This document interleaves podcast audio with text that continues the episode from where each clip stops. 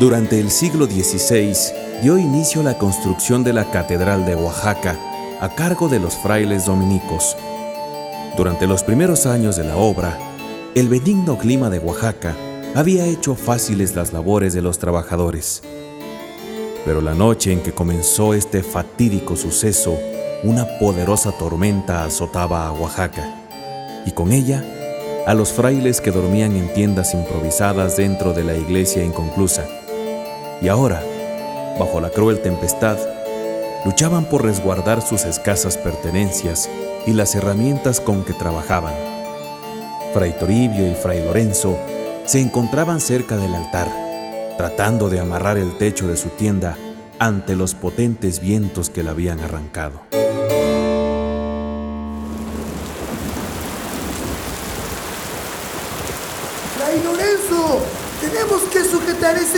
En el pilar de ese lado. ¡Vamos! Mientras yo detengo para que no se muele. Este mecate está muy corto. Se rompió cuando comenzó el aire. Voy a tener que improvisar. ¿Qué va a hacer con mil demonios, Fray Lorenzo? Dese prisa o moriremos bajo este diluvio. Agárrenle fuerte en lo que voy a buscar con qué amarrarle. ¡Vaya rápido! No se vaya a caer entre tanto lodo. La otra vez que vi el cordón del hábito de San Cristóbal es bastante largo. Seguro que en la tormenta nadie se fijará si lo tomo. Y estoy seguro que San Cristóbal no se enojará conmigo. Después de todo, lo hago para protegerme y proteger a Fray Toribio. Es ya casi un anciano y una mojada de estas podría llevarlo a la tumba, ni Dios lo quiera. Padre San Cristóbal, disculpa que voy a agarrar el cordón de tu manto. Luego te lo devuelvo. En nombre del Padre, del Hijo y del Espíritu Santo. Amén.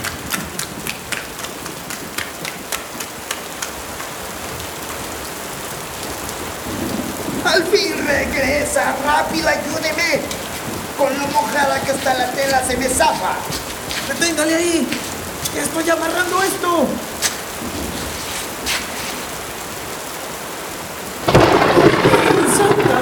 Este cayó muy cerca. Terminemos de una vez por todas antes que otro rayo caiga y nos calcine. ¡Ya quedó la tienda! ¡Vamos, Fray Toribio! ¡Entre rápido! Los rayos caen cada vez más cerca y temo por nuestras vidas. Con la gracia de Dios, esperemos que no nos alcance.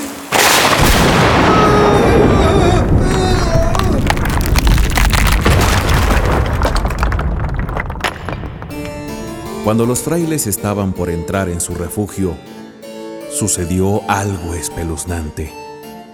Un rayo cayó sobre la cúpula de la iglesia y sacudió brutalmente toda la obra, provocando que la tierra que estaba al lado del altar se desgajara, dejando al descubierto una roca grande, blanca y de forma extrañamente cuadrada. Los frailes cayeron y tras el susto inicial contemplaron asombrados el blanco objeto que asomaba entre la tierra.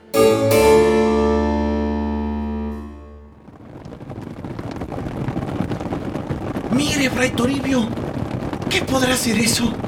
Por la vida de Dios que no lo sé. Desde aquí lo que parece es una enorme roca blanca y pulida. Miremosla más de cerca. Vamos. No, no, no, no, no. Puede ser peligroso. Además estoy empapado. Es preciso que me ponga a secar mi hábito o moriré de frío. Entre a la tienda. Yo voy a ver de qué se trata. Deténgase, Fray Lorenzo. Espere. Fray Toribio es un cobarde. Tengo que ir a ver qué es eso que se asoma ahí. Podría ser un tesoro. ¡Alto, Fray Lorenzo! ¡No toque eso, por Dios! Si lo que parece ser es... ¡Un cofre! ¡Es un cofre! Aunque no se le ve cerradura alguna. Virgen Santísima, dejemos esto aquí y volvamos a la tienda. Mañana le diremos al Padre Superior. Vamos, Fray Toribio. Al menos hay que ponerlo a cubierto para que no se moje. No, He dicho que no lo toque y basta. Estoy mojado hasta los huesos. Vayamos a la tienda y mañana lo revisaremos con los demás hermanos y el Padre Superior. Está bien, Fray Toribio. Discúlpeme, sabe que en estas cosas soy muy necio. Sí, lo sabré yo. Ahora corramos, no quiero morir bajo esta lluvia.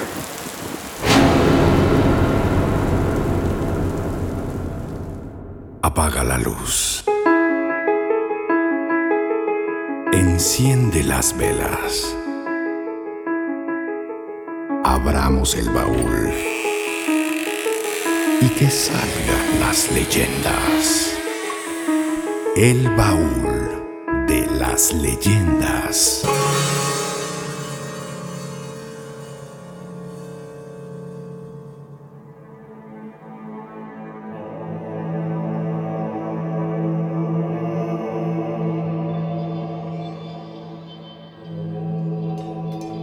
Por la mañana se reanudaron las labores de construcción de la catedral, pero entre los habitantes del campamento reinaba una gran excitación por el hallazgo de la noche anterior. Alrededor de la extraña caja de roca se encontraban reunidos todos los frailes, deliberando sobre la naturaleza del objeto, cuya blancura le confería un halo de misterio. Al lugar había llegado ya el Padre Superior, quien había sido avisado desde muy temprano del inusual objeto encontrado, y se encontraba escuchando las opiniones de los frailes sobre la caja. Fray Miguel de Montesinos había dicho que era un monolito, Fray Tomás de Salazar que era una escultura de los antiguos habitantes del valle, y Fray Jacinto de Benavente que era una roca común y corriente, a la que el azar y los elementos le habían conferido esa curiosa forma. No conseguían ponerse de acuerdo y el Padre Superior intervino.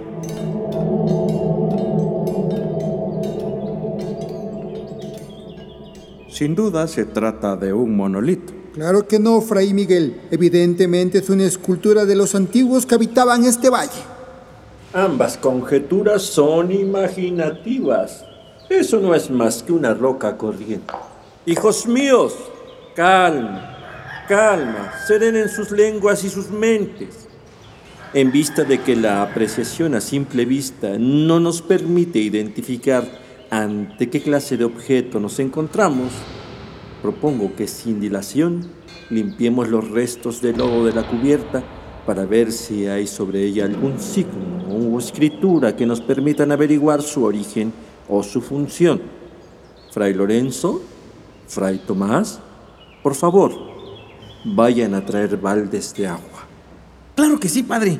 Aunque yo sigo sosteniendo que se trata de un cofre. Pareciera que solo piensa en riquezas, hermano Lorenzo.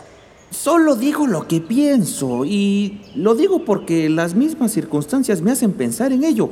El objeto estaba enterrado, es de buen tamaño y su curiosa forma me hace pensar que resguarda algo en su interior. Fray Lorenzo, recuerde usted las escrituras. Puede haber oro, puede haber perlas, pero lo más precioso es el saber. Así que démonos prisa para saber cuanto antes con qué estamos tratando. Sí, padre. Disculpe mi impertinencia. Iré presto. Vamos, Fray Tomás.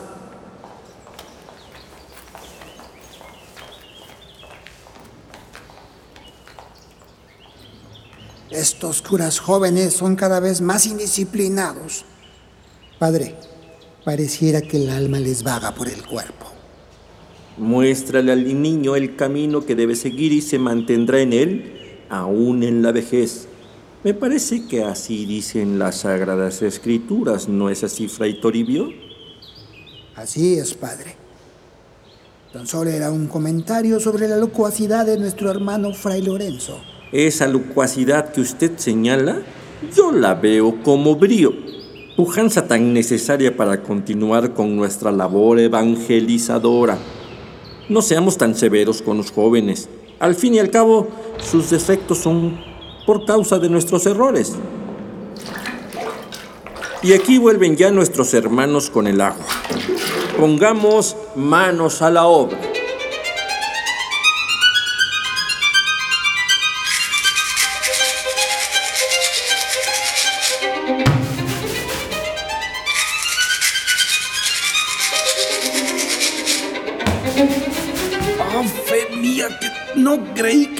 Tan difícil quitarle esta costra de lodo al cofre. Lo que más me sorprende es que no parece haber signo alguno o escritura que diga de qué se trata. Pareciera como si hubiera sido condenado al olvido.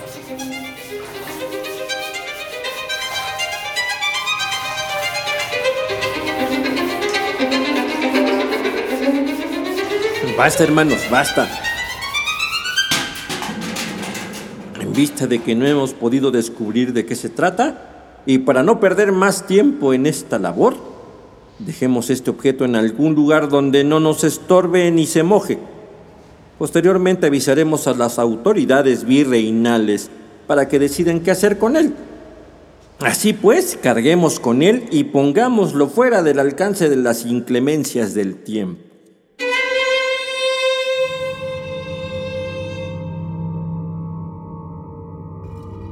Gran esfuerzo, los frailes movieron el extraño objeto hasta uno de los costados de la catedral, cerca de donde se encontraba el órgano con el cual se acompañaban las celebraciones eucarísticas. Los religiosos volvieron a sus labores en la construcción, pero la curiosidad de Fray Lorenzo no había sido aplacada, y al caer la tarde de ese mismo día, al terminar la jornada, se acercó a la caja de roca dispuesto a examinarla nuevamente, sin percatarse, en un primer momento, del ronco gruñido que provenía del interior de la misma, acompañado de rasguños que se asemejaban a los de un animal salvaje tratando de escapar de su prisión.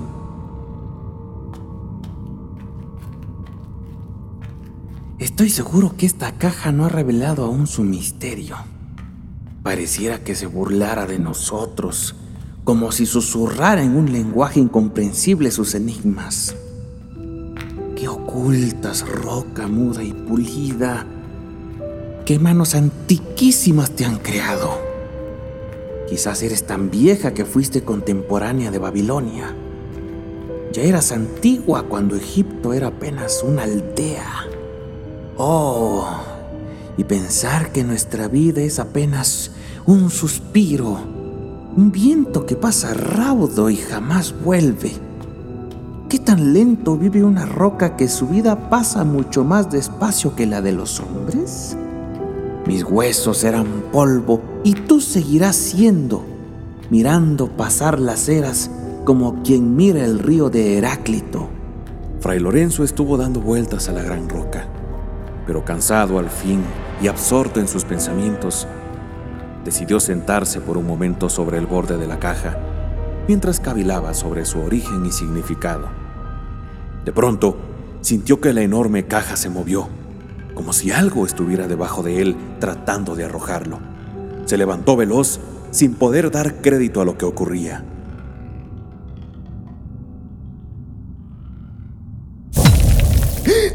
¿Pero qué demonios? Juro que esta enorme roca se movió.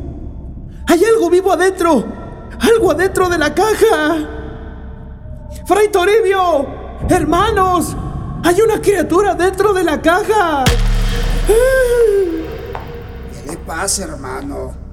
¿No se habrá bebido el vino de consagrar o sí? Eh, para nada, hermano.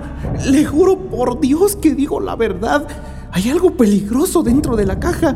Algo hizo que se moviera y se escucharan ruidos. No jure en vano, Fray Lorenzo. No jure en vano. Pues si no es mentira. De todos modos, no jure, hermano. A ver, ¿a qué se refiere con que hay algo ahí? ¿Abrió usted la caja? No, pero estaba sentado encima y, algo la movió. Además se oyen ruidos extraños, como si rascaran. Pues ahí está la respuesta. Seguramente alguna rata andaba por ahí y usted la escuchó rascar. Pero es que además se movió. Sentí claramente que algo trató de abrirla desde adentro. Hermano, en primera usted no debería sentarse encima. Es una roca antigua y si tiene alguna grieta o fisura podría quebrarse. O más bien, seguramente ya la quebró. Eso fue lo que sintió. No, no, hermano. Esto fue diferente. Era como si hubiera algo vivo dentro. Hagamos esto. Usted me ayuda a guardar las herramientas y luego yo lo acompaño a inspeccionar de nuevo la dichosa caja. Eh, Eh, está bien.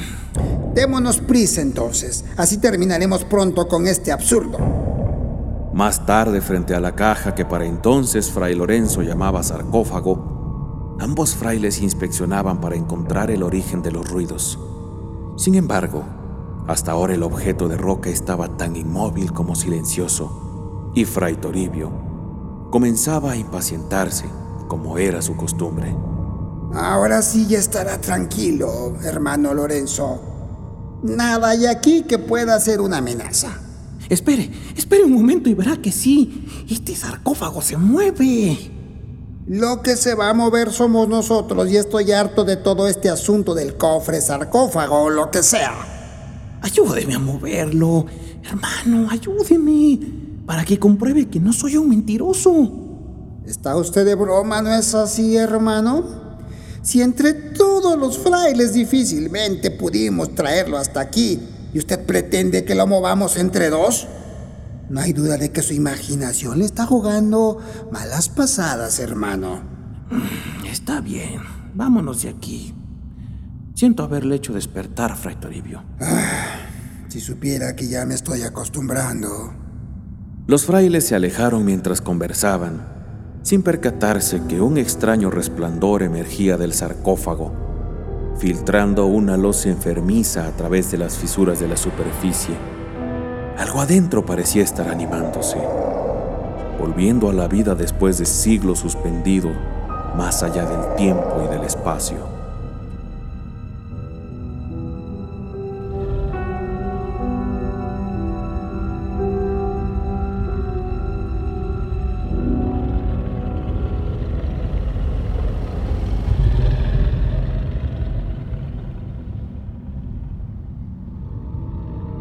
Al día siguiente, el padre superior y el organista Fermín Huesca se encontraban en la iglesia, revisando el órgano que se había adquirido recientemente para acompañar los cánticos religiosos durante las celebraciones. En apariencia era un día normal y la construcción avanzaba de manera progresiva, pero de repente algo inesperado vino a poner fin a la tranquilidad provinciana que reinaba en la catedral en ese momento. Ya ve, padre, esta compra no pudo ser mejor. Este órgano es de excelente manufactura alemana. Sin duda, nos durará más de un siglo, con los debidos cuidados, claro está. Me alegra mucho que podamos contar en la casa de Dios con este magnífico artefacto y por supuesto con tu talento para interpretar hermosas melodías que serán del agrado para todos nuestros feligreses. Mm, pienso que la música nos ayudará en nuestra labor de enseñanza de los santos sacramentos. He visto que los naturales de esta tierra son talentosos como artesanos. Quiere decir que tienen sensibilidad en su alma. Son capaces de entender la belleza de las formas artísticas. Sin duda la música los hará que se acerquen más a nuestra enseñanza, que acaten los designios de nuestra fe católica. Y yo estoy honrado de poder contribuir a esta noble labor, Padre. Es más, si me lo permite, me gustaría en este momento interpretar una pieza, solo para que usted pueda escucharla y juzgue la gran calidad sonora del órgano. De acuerdo, hijo, de acuerdo. Llena este recinto con la belleza de las notas.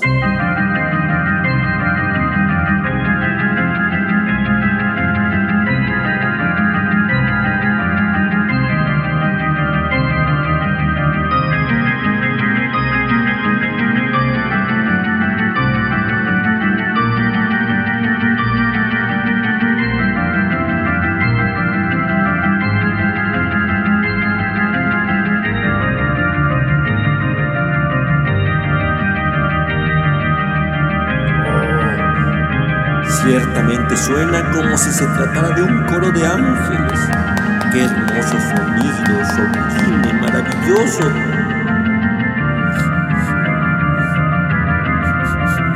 ¿Qué es este olor? Huele como animal muerto. No, es azufre lo que huelo. Peste de azufre en la casa de Dios. ¡Qué peste! Quizá alguna rata o paloma murió por ahí. lo han recogido. y parece que cada vez aumenta más. Venga, Fermín, ayúdeme a encontrar la fuente de esta pestilencia. es tan nauseabunda que casi es una blasfemia. Imposible es olor en la casa de Dios. Padre, padre, el olor viene de esa caja, de esa caja de roca. ¿De la caja, dice usted? ¡Ah, qué pestilencia! Es increíble. Creíamos que solo era una vieja roca. Y cuando la encontraron no despedía este olor. Será mejor que le diga a los frailes que se la lleven a otro lugar. Padre, espere. ¿Oye usted eso? Son rasguños. Vienen del interior de esa caja. ¿Eh? Pero eso es imposible, descabellado. La revisamos y no tiene abertura alguna. Por eso al principio pensamos que era un monolito o algún tipo de escultura de los naturales de este lugar. Ya sabe que los indios son supersticiosos e idólatras. Yo aquí veo un pequeño agujero cerca de lo que pareciera ser la tapa de esta caja. A fe mía, que más que escultura parece un sarcófago, padre. Razón de más para deshacernos de esta cosa. Este agujero que tiene me intriga. No pareciera haber sido hecho por un roedor. Pero esos rasguños... Espere, padre. Hagamos una prueba. Quizá algún animal se metió en este sarcófago. Probemos a meterle un pedazo de papel enrollado para ver qué hace. Lo más seguro es que lo muerda. Así podremos hacernos una idea de su tamaño y lo que debemos hacer para sacarlo. Adelante, hijo pero por el olor diríase que lo que sea que haya estado allá adentro y hace muchos años que se murió. Ahora lo comprobaremos. Justo aquí en mi bolsillo traigo un pedazo de papel donde suelo anotar ideas para composiciones que me vienen a la cabeza. Fermín Huesca presenció en ese momento una de las cosas más raras de toda su vida. El papel enrollado que introdujera por el diminuto agujero del sarcófago le fue jalado. Pero su sobresalto no tuvo límites cuando el rollo, por el mismo agujero por el cual fue introducido, le fue regresado, pero esta vez con algo insólito. Sus bordes aparecían quemados, como si una mano ardiente los hubiera tocado, carcomiendo sus bordes, ahora negros que todavía humeaban cuando el rollo de papel cayó a los pies del Padre Superior y del organista. Dios santísimo, mire Padre, el papel está quemado. En nombre de Cristo, ¿qué está pasando aquí? Primero ese terrible olor y ahora esto. Pero habremos de aclarar este misterio. Pásame esa vela, que en este momento sabremos qué es lo que nos ocasiona tantas molestias. Sí, Padre. Aquí tiene. Muy bien. Ahora, apártese un poco. Déjeme iluminar esa pequeña abertura en el sarcófago para poder echar un vistazo al interior. Hay veces que suceden cosas increíbles, tan asombrosas que uno se resiste a creerlas porque resumen en su belleza o singularidad todas las cosas buenas de la creación. Sin embargo, también existen momentos en los cuales hasta la fe más sólida parece tambalearse. Instantes en los cuales lo más terrible y ominoso de la vida se presenta y nos arroja al rostro toda su carga de maldad, de locura y de perversidad, como si no hubiera nada más en el mundo. Lo que contempló el Padre Superior al asomarse al sarcófago fue de esa última índole algo tan espantoso que lo hizo soltar la vela, retroceder y gritar con una mezcla de asombro y terror.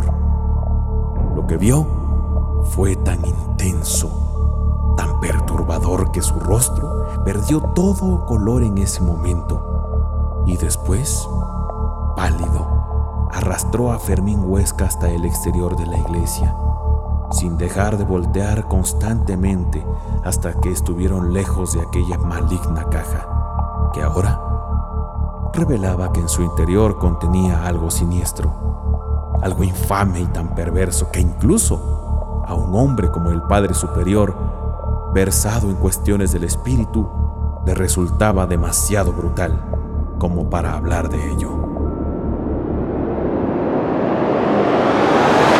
Hay algo allá adentro. Hay algo espantoso. Vámonos.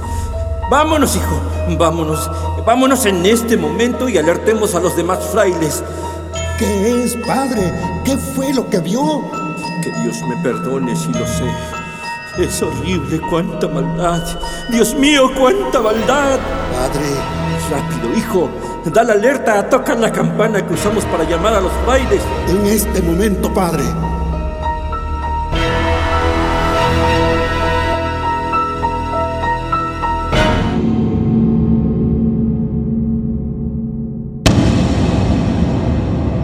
El sarcófago blanco, un guion de Tlatoani Ortiz, dirigida por David Luciano Ruiz Durán. Diseño sonoro, Tomás Ramírez Moreno. Casting, Italidi Elorza Velasco. Como Fray Lorenzo y en la voz del narrador, Pedro Romero. Ocultas, roca muda y pulida. ¿Qué manos antiquísimas te han creado? Fray Toribio es Fortunato Chávez. Si entre todos los frailes difícilmente pudimos traerlo hasta aquí, ¿usted pretende que lo movamos entre dos? En la voz del Padre Superior, David Luciano Ruiz Durán. Ciertamente suena como si se tratara de un coro de ángeles. Qué hermosos sonidos, sublime, maravilloso. Como el organista Fermín Huesca, César Sandoval. Dios santísimo. Mire, padre, el papel está quemado. Agradecemos de manera especial al maestro Eric Barrita por la interpretación musical del órgano de iglesia.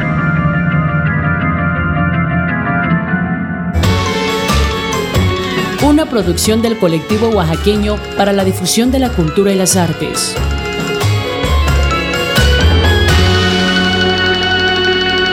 El baúl de las leyendas.